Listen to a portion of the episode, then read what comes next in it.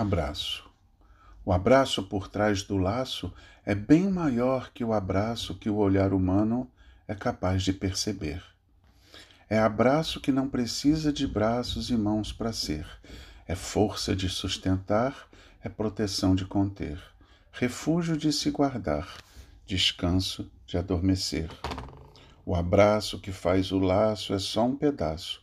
Por isso, para se enxergar o laço que há no abraço, é necessário ter coração para sentir e olhos suficientemente prontos para ver, porque tem coisas que a palavra não consegue definir, coisas que só o amor é capaz de perceber.